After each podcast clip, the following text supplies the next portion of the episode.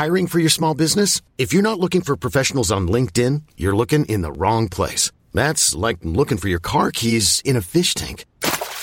LinkedIn helps you hire professionals you can't find anywhere else, even those who aren't actively searching for a new job but might be open to the perfect role. In a given month, over 70% of LinkedIn users don't even visit other leading job sites. So start looking in the right place. With LinkedIn, you can hire professionals like a professional. Post your free job on linkedin.com slash achieve today.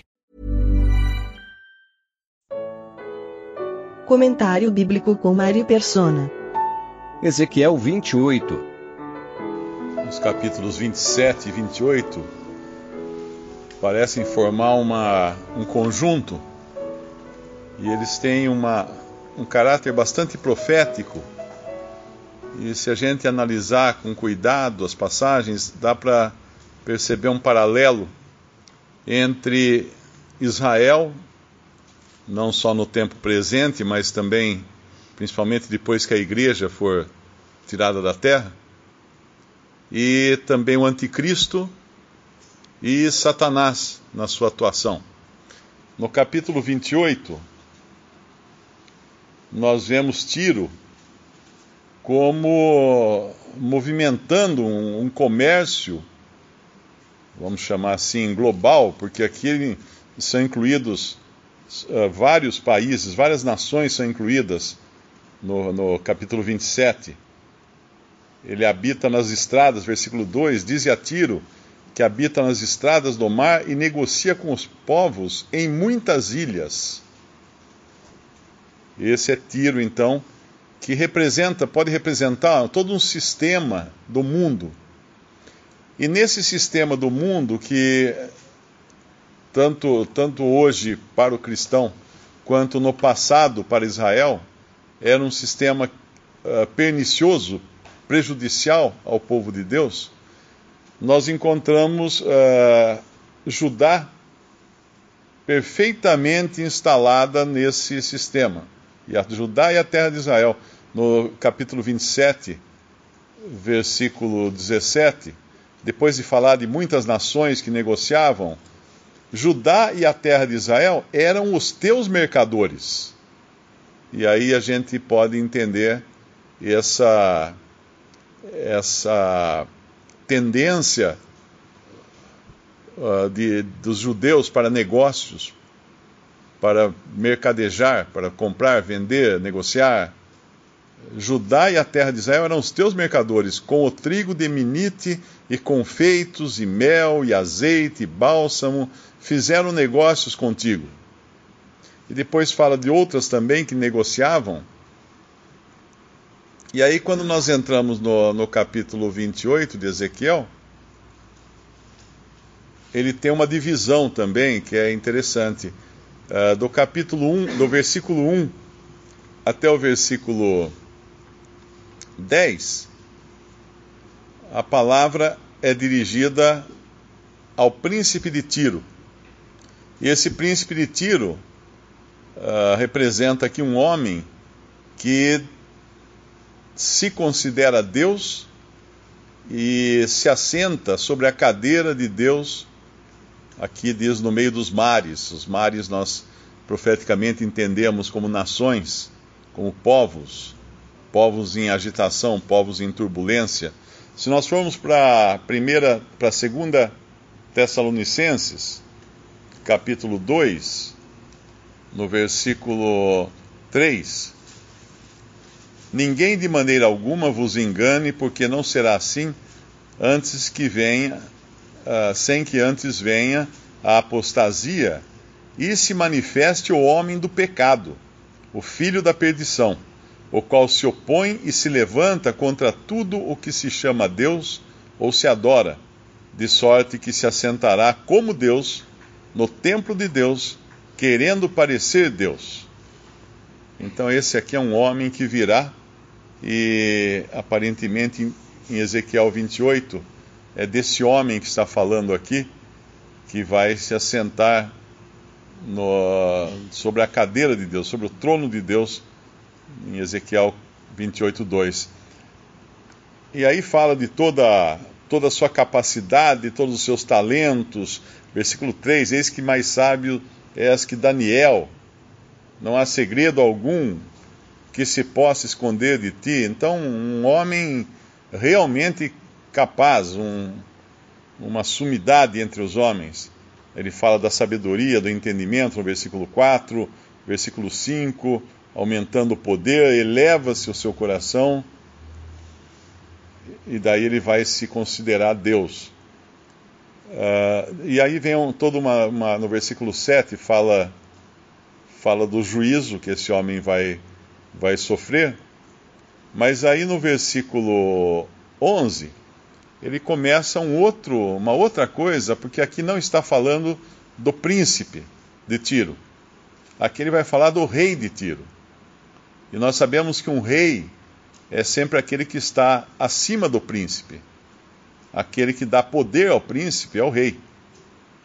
Filho do homem, versículo 12, levanta uma lamentação sobre o rei de Tiro e diz-lhe: Assim diz o Senhor Jeová: Tu és o aferidor da medida, cheio de sabedoria e perfeito em formosura, estavas no Éden, jardim de Deus. Toda pedra preciosa era a tua cobertura, sardônia, o topázio, o diamante, a turquesa, o ônix, o jaspe, a safira, o carbúnculo, a esmeralda e o ouro, e a obra dos seus tambores e dos seus pífaros estavam em ti no dia em que foste criado, for, foram preparados. Tu eras querubim ungido para proteger, e te estabeleci no Monte Santo de Deus, estava no meio das pedras afogueadas.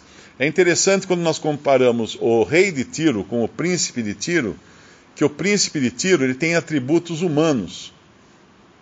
Uh, lá no, no, na, na, descrição dele, ele é sábio, ele é mais sábio do que Daniel, ele adquiriu muito poder, muito ouro, muita prata nos tesouros, versículo 5, uh, com a sabedoria, ele, ele, no comércio dele, ele aumentou seu poder. Então ele tem atributos humanos, ele tem talentos humanos. Mas quando a gente chega aqui na descrição do rei de Ciro, de Tiro, ele uh, não é uma descrição de um homem, isso aqui.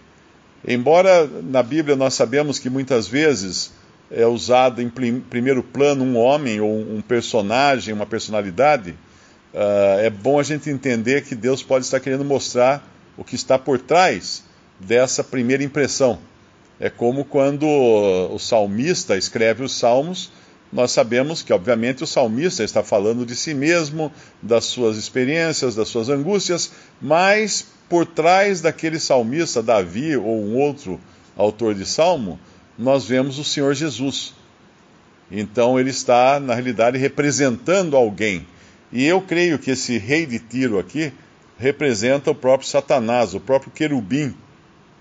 E ele até fala aqui que era um querubim. E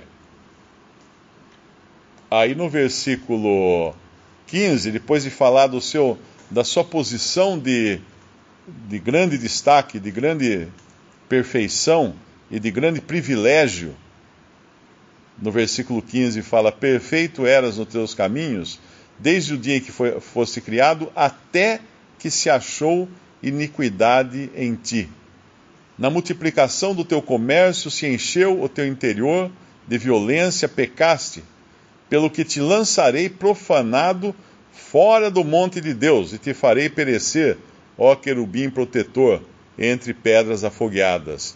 Elevou-se o teu coração por causa da tua formosura, corrompeste a tua sabedoria por causa do teu resplendor, e por terra te lancei, diante dos reis te pus, para que olhem para ti. E aí ele vai continuar falando desse juízo aqui. Então eu entendo que tem esse aspecto profético, Israel uh, tomando seu lugar de destaque entre as nações, principalmente pelo comércio, no, no capítulo 27 de Ezequiel. No capítulo 28, um aspecto profético falando desse homem, desse homem extraordinário que vai se levantar aqui nesse mundo, mas ele é apenas um príncipe, porque acima dele tem um rei. No caso, seria o primeiro, uh, o anticristo, e o segundo, o próprio Satanás, que é o querubim aqui. E Deus já nos dá indícios de como foi a queda desse querubim, uh, do seu, da sua posição de destaque e de privilégio diante de Deus. Uh, uma coisa que confunde muitos cristãos é que quando fala que Satanás caiu, aí fala, ó, Satanás caiu, então ele está na terra. Agora não está mais, não tem mais acesso ao céu, ele caiu.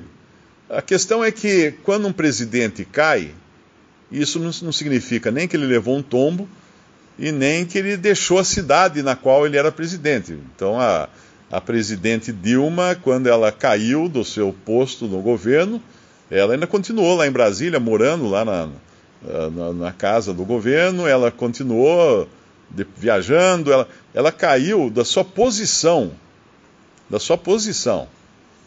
Agora, Satanás é um anjo caído, é um querubim caído, caído da sua posição.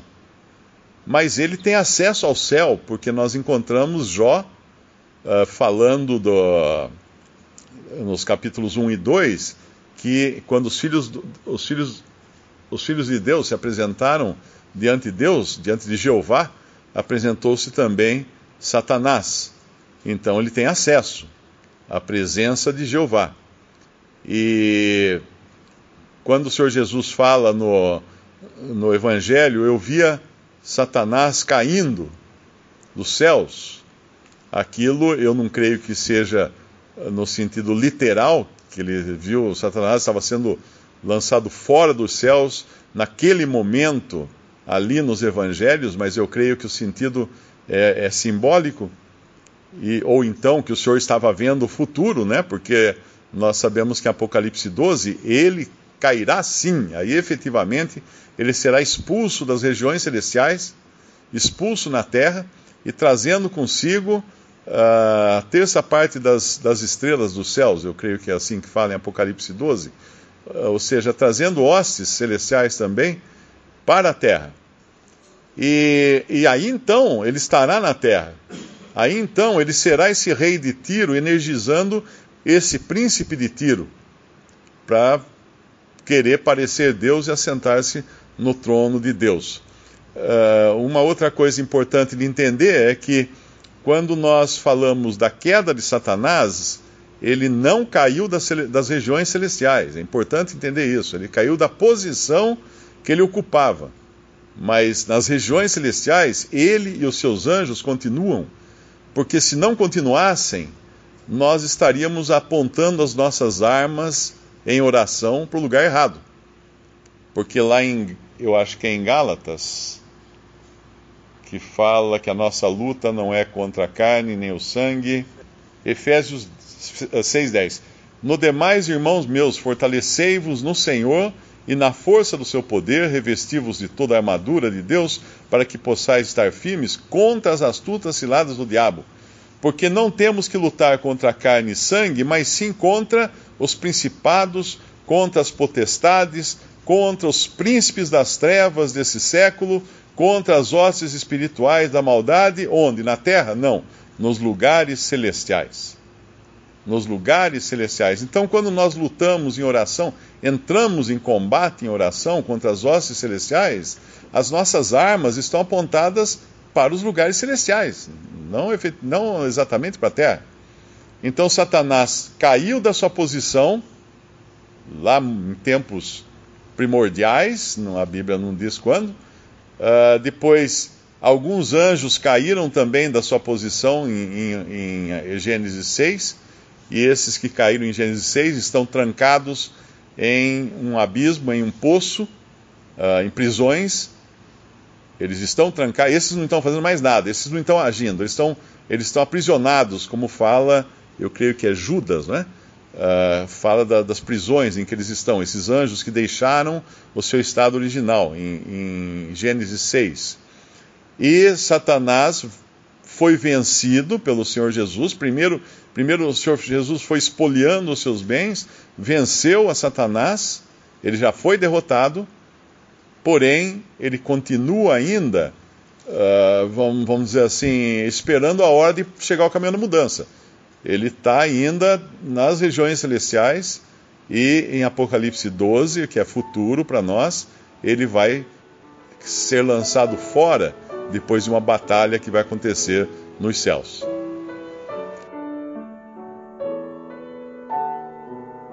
Visite respondi.com.br. Visite também 3minutos.net.